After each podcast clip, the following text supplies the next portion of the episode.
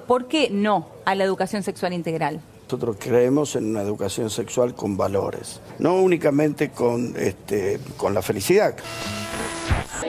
Sos mujer, sos mujer y yo soy hombre. ¿sí? No voy a obedecer tu ley perversa que me somete a mí y a mi familia que le tenga que decir que la sexualidad es un constructo social. Lo que nosotros queremos es que no adoctrinen ni ideologicen a nuestros hijos. Entonces yo considero que en primer lugar la ESI sí es fundamental herramienta para nosotras, nosotros, nosotres, para decir aquí eh, estamos, somos una potencia. Bienvenidos a un nuevo episodio de la ESI en Movimiento, un podcast para que reflexionemos juntos sobre los contenidos de la ESI, sobre lo que nos pasa y tantas veces hemos callado. Un podcast para todos los que no tuvimos ESI. Y además de escuchar este podcast, también nos pueden encontrar en redes sociales, donde estamos replicando un poco del contenido de los episodios y sumamos otros nuevos. Nos pueden encontrar en Instagram como la ESI en Movimiento y en Twitter como ESI en Movimiento. Somos Nube Mary Trini desde Olavarría y Tandil. Ahora sí le damos inicio al nuevo episodio de la ESI en Movimiento. Y custodiada por el dragón esperaba, en el último cuarto de la torre más alta, a su primer amor y el primer beso de su verdadero amor. sí, como si estas cosas pasaran. Esto es pura mierda. Somebody once told me the world is gonna roll me. I ain't the sharpest tool in the shed. El episodio anterior estuvimos hablando y preguntándonos un poco sobre la diversidad dentro de la ESI. Creo que nos fueron quedando muchas dudas, y pocas certezas, y un poco esto lo fuimos replicando en las redes sociales. Recibimos algunos mensajes y otros comentarios también que daban cuenta de una preocupación sobre el abordaje de los cuerpos travestis y trans, y también de, de una necesidad, podríamos decir, de revisar un poco la ley que, como ya dijimos, se sancionó en el año 2006. Esta necesidad que nos manifestaban es porque básicamente hay muchos contenidos que quedan sujetos a podríamos decir, la disponibilidad, las ganas de cada docente de cómo se abordan. Y si se hace una revisión de la ley, nos planteaba que tal vez pueda haber algo reglamentado sobre cómo tratar la diversidad dentro de la educación sexual integral. Así que nos encanta que puedan compartir con nosotras eh, sus reflexiones acerca de las, de las columnas que vamos trabajando en la ESI en Movimiento. Y como siempre les decimos, estamos sujetas a, cualquier tipo de comentarios y también a propuestas. Así que en este nuevo episodio, en la columna de diversidad, me pareció importante poder seguir hablando un poco de los cuerpos travestis y trans y traer para charlar sobre la vida de una militante, de una combatiente de frontera, como lo indica el título de su biografía, y de una persona que fue sumamente comprometida y que fue Loana Berkins. Ella fue una activista trans argentina, defensora e impulsora de la identidad transgénero y también impulsora de la ley de inclusión laboral trans y travesti, como para contextualizar un poco la vida de Loana, voy a mencionar algunos aspectos interesantes. Ella nació en 1965 en la provincia de Salta y cuando tenía 13 años nada más se tuvo que ir de su casa porque su padre, que era un militar, la echó.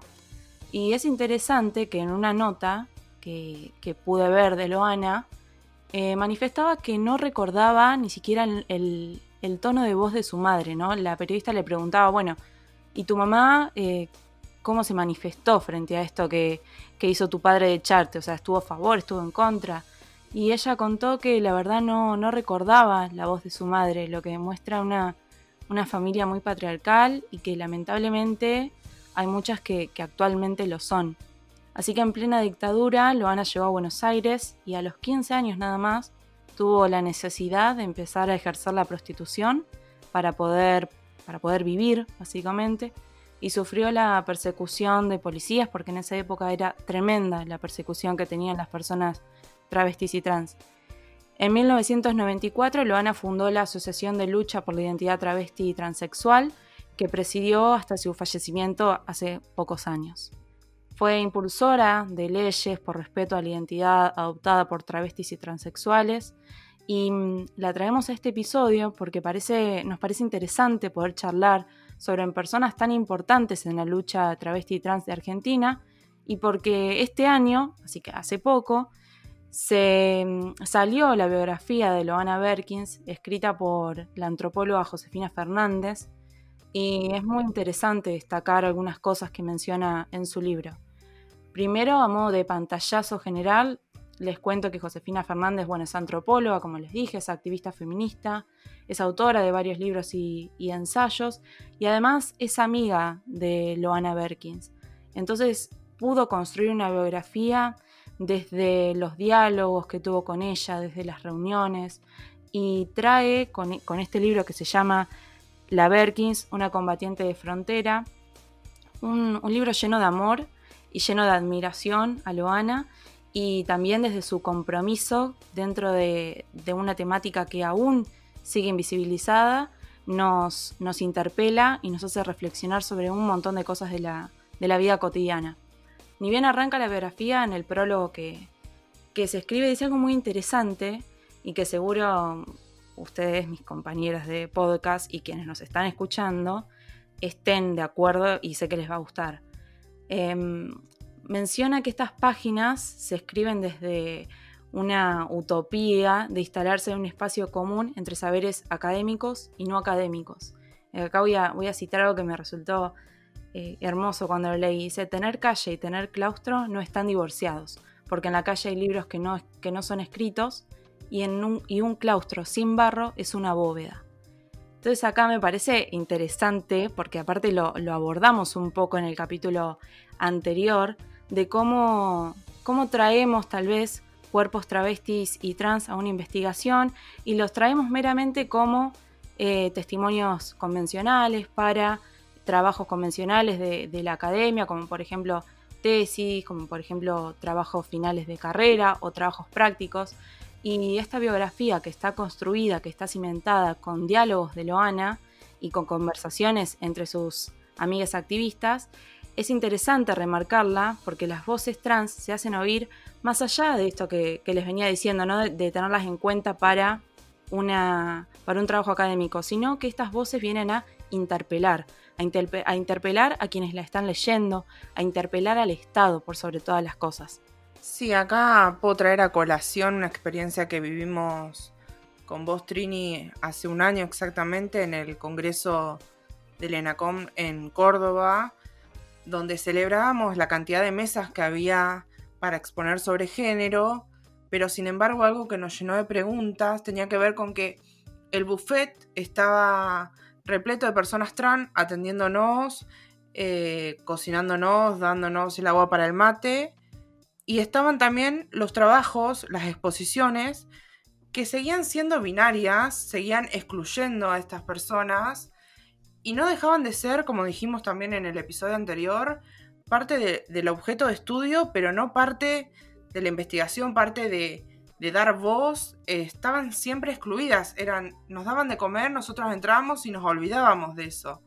Eh, los estudios seguían siendo binarios, analizados de mujer-varón, y ahí se quedaban, los cuerpos quedaban afuera atendiéndonos a nosotros. Eso me pareció súper chocante y creo que si bien es un avance que en el Congreso de Comunicación haya más de ocho mesas, habría, ¿no? Sí, había un montón.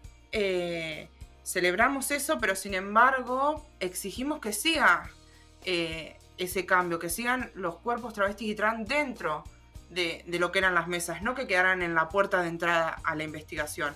Y retomo también a Bell Hooks, que decía esto, ¿no? De cómo los, el, el feminismo para todos, cómo la, academia sigue siendo un espacio cerrado y heteronormativo para los mismos de siempre. Sí, completamente, porque sabemos y hemos discutido que algunos cuerpos travestis y trans, algunas personas travestis y trans llegan a instituciones eh, como las facultades, eh, pero ¿cuántas de ellas pueden culminar sus estudios? ¿no? Porque la discusión está puesta, nosotros ponemos la discusión de cuántas personas llegan. Bueno, hay gente que nos dice, sí, las personas llegan. Bueno, ¿y cuántas personas duran entonces dentro de las instituciones? ¿Las instituciones están preparadas para estas personas? Nosotros consideramos que todavía no. Sí, y qué importante es, ¿no? Que las carreras puedan tener la cátedra de, de, género, pero nosotros discutimos, bueno, ¿en qué lugar está esa cátedra? Porque en lo que respecta a nuestra experiencia la tuvimos en el último año y solo eh, para una sola carrera, digo, ¿no? Qué importante es que esta cátedra pudiera estar para todas las carreras y que después se trabaje de manera transversal, que no sea un trabajo solo a aprobar, ¿no? Que sea un trabajo conjunto para que después las disidencias puedan seguir trabajando en ese camino y puedan quedar en la facultad y no sea una experiencia de un cuatrimestre y no de seis años como lo vivimos nosotros. Sí, totalmente. Aparte es interesante remarcar por ahí para quienes nos están escuchando y que nosotras tres somos estudiantes de comunicación social. Entonces vemos en nuestra cotidianidad como estudiantes, hemos visto cómo ingresamos un montón de personas, pero a lo largo del camino facultativo, por diferentes motivos, vamos abandonando, vamos alejándonos, vamos cambiando de carreras y demás. Entonces tener un pantallazo general de materias como comunicación y género es ideal, es imprescindible que esté dado desde el inicio, que esté dado desde que somos 70 ingresantes en una facultad chica, ¿no? En una facultad grande son muchísimos más. Eh, y no en el último año que quedamos relativamente poques. Eh, bueno, como para ir terminando esta, esta columna, me parece interesante destacar eh, la interpelación ¿no? que logra Josefina Fernández a través de, de, la biografía de Loana y las dos caras que encuentro actualmente en la interpelación al Estado. En un primer momento me parece interesante destacar y pensar un poco en algo que ha sido invisibilizado, porque la realidad es que lo anduve googleando para encontrar portales eh, que habrían, que hubiesen eh, tratado el tema y no, no lo encontré, sino que fue más que nada en Twitter, que eh, durante ahora en esta pandemia, hace muy pocos días, se manifestaron algunas travestis en Buenos Aires exigiendo al Estado básicamente que las dejen trabajar. Eh, escuchamos todo el tiempo el quédate en casa, pero bueno, hay personas que necesitan trabajar, que necesitan salir. Estas travestis, su manera de subsistir es a través de la prostitución y estaban exigiendo que el Estado les brindara eh, el poder seguir trabajando, no perseguirlas. Y por otro lado, eh, la otra cara que, para terminar esta columna, es hablar del decreto 721-2020 que el presidente de la Nación, Alberto Fernández, firmó el pasado 4 de septiembre, si no me equivoco, donde estableció el cupo laboral travesti y trans en el sector público, que garantiza un mínimo del 1% de la totalidad de los cargos y contratos para personas que son travestis, transexuales y transgénero. Y Trini, ¿qué es lo que estipula este decreto? Porque creo que la gran mayoría de nosotros hemos escuchado la noticia y hemos comentado un poco, pero eh, no todos hemos podido acceder al boletín, leerlo y entender bien qué es, lo que, qué es lo que se busca con esto. El decreto estipula que para asegurar el cumplimiento del cupo laboral travesti y trans, será una reserva de puestos de trabajo en cualquiera de las, modali de las modalidades de contratación que podrán ser alcanzados eh, por travestis y trans sin ser requisito que hayan realizado o no la rectificación registral del sexo y el cambio del nombre eh, en el DNI. Y además, otro punto que es interesante es destacar que eh, se pretende garantizar la igualdad real de oportunidades con este decreto y la normativa establece mecanismos para garantizar que las personas aspirantes a los puestos de trabajo puedan completar sus estudios en los casos de que claramente no los tengan terminados. ¿Por qué digo que esto es muy importante? Porque hay muchas personas travestis y trans que no llegan a terminar sus estudios.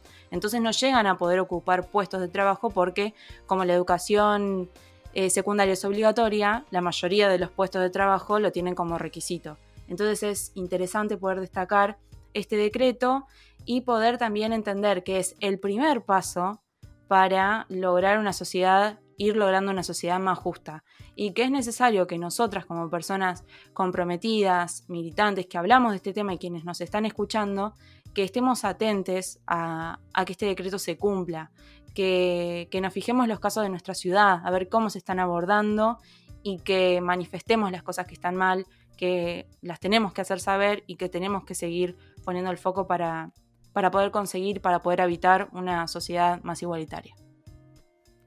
¡Oh, esto es de antología! El ogro se ha enamorado de la princesa. ¡Qué gracioso! ¡Un ogro y una princesa!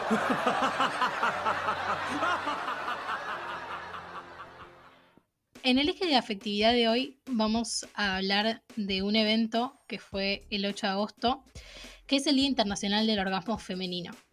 Este día se celebra desde 2007 en Latinoamérica y en algunos otros países y el objetivo fue y sigue siendo poder generar conciencia sobre la sexualidad y sobre el derecho al placer de las mujeres y de las personas con vulva. Pero bueno, es muy probable que al escuchar esto se nos generen varios interrogantes, como qué es el orgasmo, por qué el orgasmo, ser realmente lo que es, por qué es femenino y no odia el orgasmo y punto. Vamos de a poco.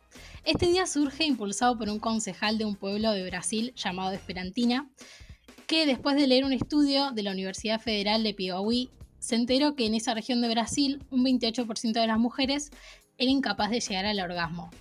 Y esto, este concejal lo entendió como una problemática de salud pública, lo cual es una perspectiva bastante interesante para abordar. Pero antes de seguir con la historia sobre este día, me gustaría hacer algunas aclaraciones. Primero que a partir de ahora vamos a hablar de personas con vulva y no solamente de mujeres.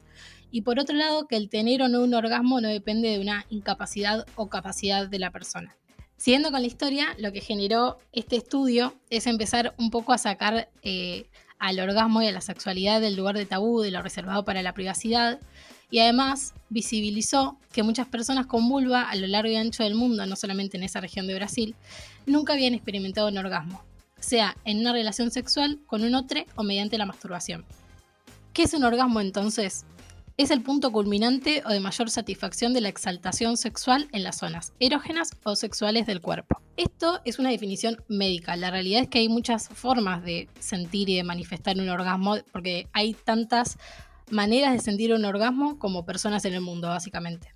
Esta cuestión de que plantea el estudio eh, de que muchas personas no, no tienen orgasmos es en parte porque, y voy a ser muy clara para evitar eh, herir susceptibilidades, es que en relaciones heterosexuales los varones tienden a, repito, los varones tienden a centrarse en la satisfacción de su propio placer y a esto se le suma la falta de autoconocimiento que tienen algunas personas con vulva para poder, digamos, saber y comprender qué es lo que les provoca placer y qué es lo que no, porque la sociedad tiene la idea de que las mujeres no se tocan y que si lo hacen está mal. En relación a esto, el hecho de que exista un día para celebrar y concientizar acerca del orgasmo de las personas con vulva es porque es necesaria una apertura a la liberación de nosotros y una necesidad también de educar en estos términos.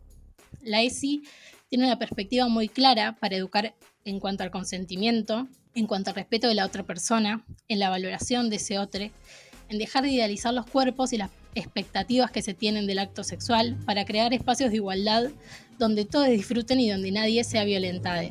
Y por eso, si escucharon el episodio anterior del podcast y si no, les invitamos a que vayan a escucharlo, charlamos de que es necesario construir afectividades saludables y para esto el diálogo y el respeto tienen roles fundamentales. Poder comunicarnos con nosotros mismos cuando experimentamos el autoconocimiento de nuestros cuerpos y de nuestro placer y poder también comunicarnos con el otro eh, para manifestar estas formas de placer, pero también saber escuchar lo que ese otro tiene para decirme sobre sí mismo.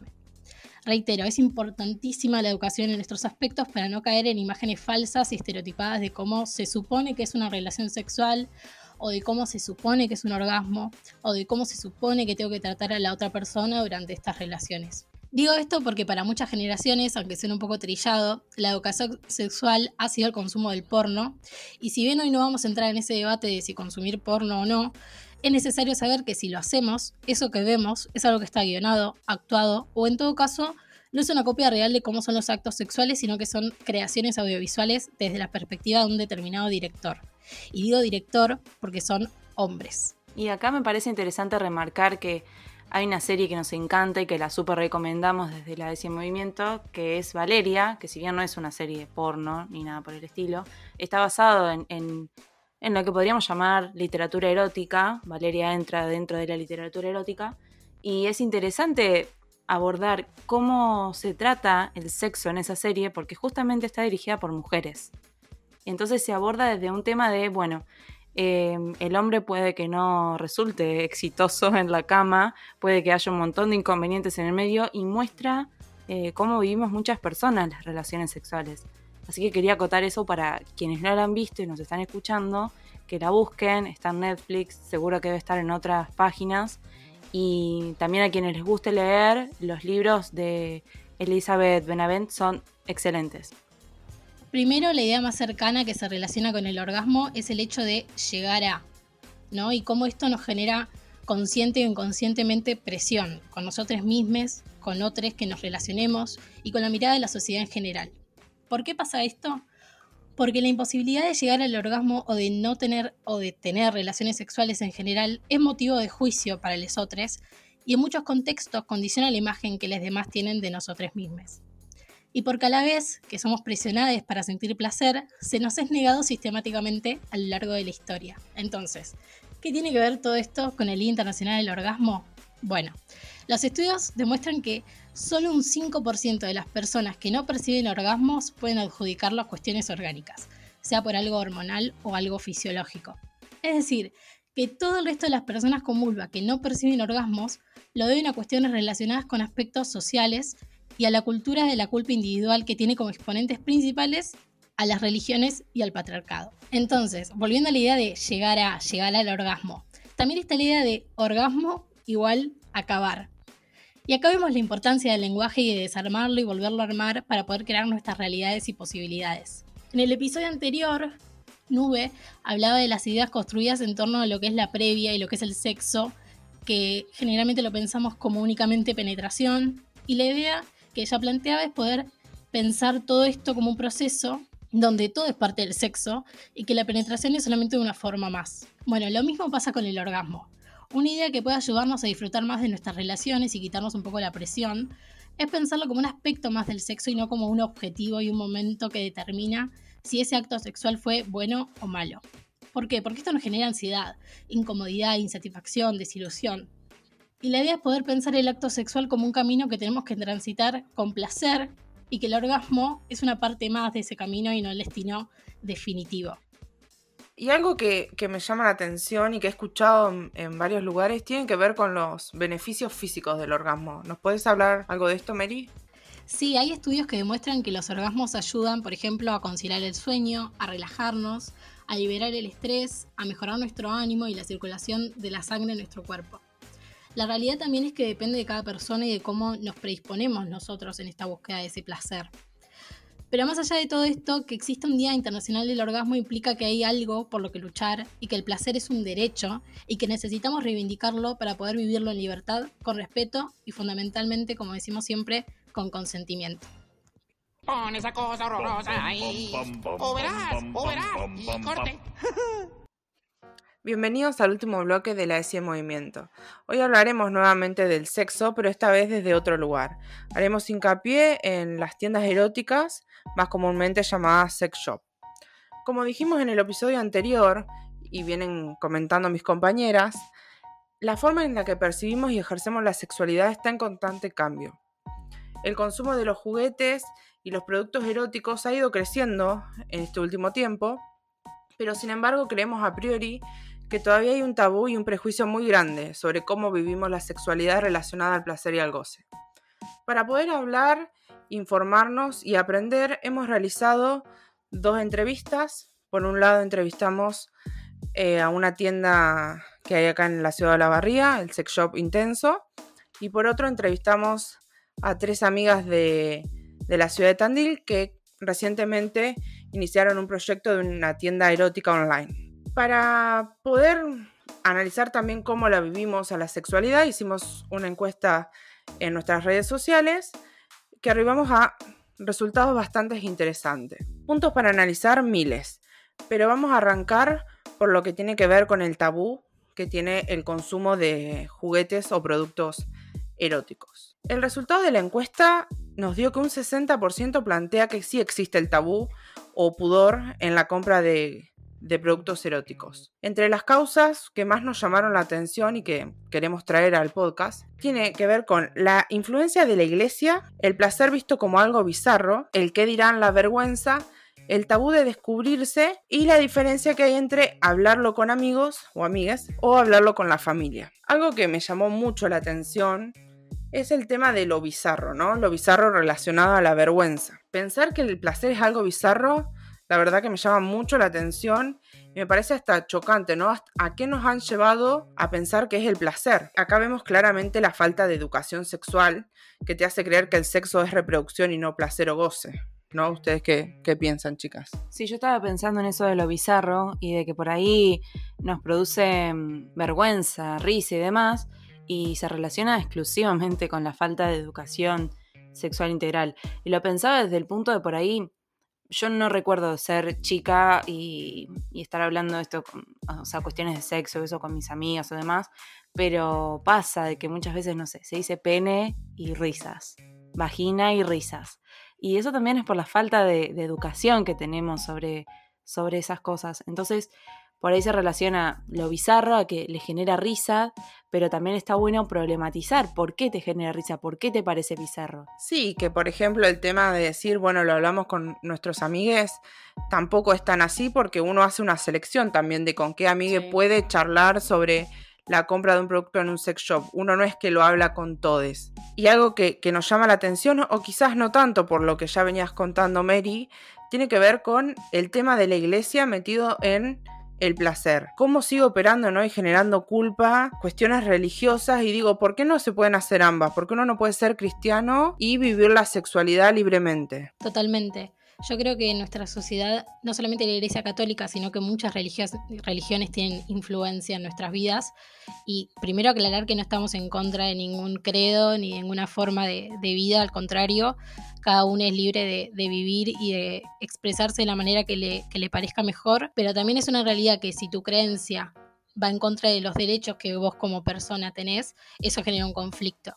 Y nosotras entendemos el placer y la sexualidad como derechos. Otro punto a analizar tiene que ver con la acentuación ¿no? de las redes sociales como un lugar de compra y venta. Yo creo que esto hizo crecer el consumo de los productos eróticos porque te genera ¿no? una cierta privacidad el evitar ir a una tienda, pero también creo que acentuó el tabú, ¿no? De la vergüenza, porque cuanto vos más compras online, menos vas a asistir a la tienda y es un círculo vicioso, ¿no? La falta de educación sexual, el no ir a la tienda, el seguir comprando online. Y entendemos que todos los cuerpos son distintos, que la compra no debería ser un proceso anónimo, privado. Y con esto no quiero decir que tiene que ser expuesto y que todo el mundo tiene que saber qué compras. De hecho, nosotras planteamos el sex shop como una tienda más, como si fuese un local de ropa o un supermercado. Queremos deconstruir un poco este tabú y esta vergüenza de ir a comprar. No debería ser algo avergonzante eh, ni estar pensando si,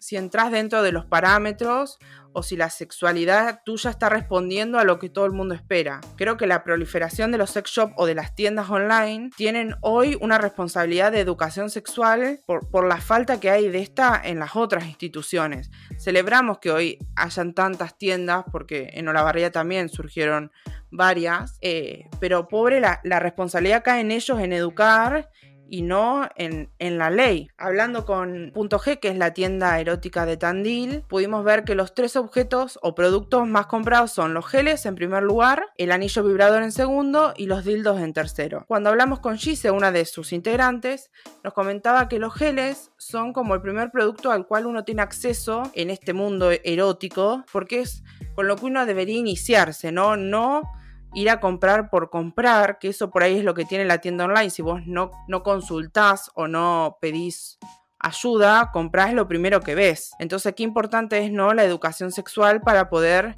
aconsejarte y entender que todos los cuerpos son distintos, que uno no puede comprar, así como no compras un jean solo por verlo, necesitas saber el talle, si te queda cómodo o no. Creemos que el consumo de los productos eróticos debería ser con responsabilidad y diversidad.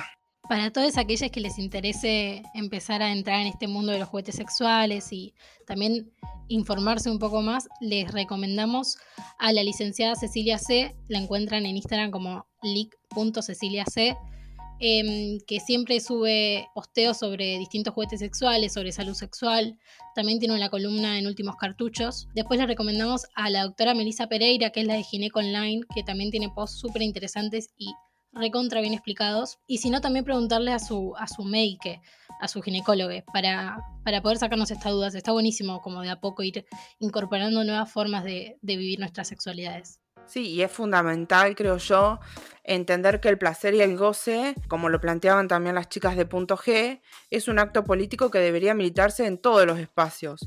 No solo desde la ESI, sino también desde los medios de comunicación, desde las instituciones, desde las redes sociales. Plantearlo como un acto político implica una militancia constante, que es lo que quizás venimos a traer nosotras al podcast. Es darle voz a la sexualidad, al autoconocimiento, a una dimensión que muchas veces estuvo callada, ya sea por la iglesia, por la vergüenza, por el sistema patriarcal. Y no, no, cuando decimos no hablar de política, acá metemos el chivo de los chicos, para que los escuchen también, el no hablar de política también implica no hablar de cuestiones de sexualidad, no hablar de placer, no hablar de goce, no hablar de lo que a uno le gusta, lo que uno siente. Creo que se trata un poco de eso. Y para ir cerrando, le agradecemos a todos los que participaron en la encuesta y por supuesto a, las chicas que entrevistamos. Y como reflexión nos queda que pensarnos hoy como sujetos que, que viven la sexualidad libremente y de manera diversa sigue pareciendo una utopía, ¿no? Bueno, para cerrar entonces este episodio, les invitamos a que nos sigan en nuestras redes sociales. Estamos en Instagram como la ESI en Movimiento y en Twitter como ESI en Movimiento. Ahí nos pueden hacer llegar sus inquietudes, eh, lo que piensan de este episodio, sus consultas y también temas que les interesen que podamos abordar en los próximos episodios. ¡Hey! ¿No se suponía que esto era una fiesta? Uno, dos, cuatro, canten.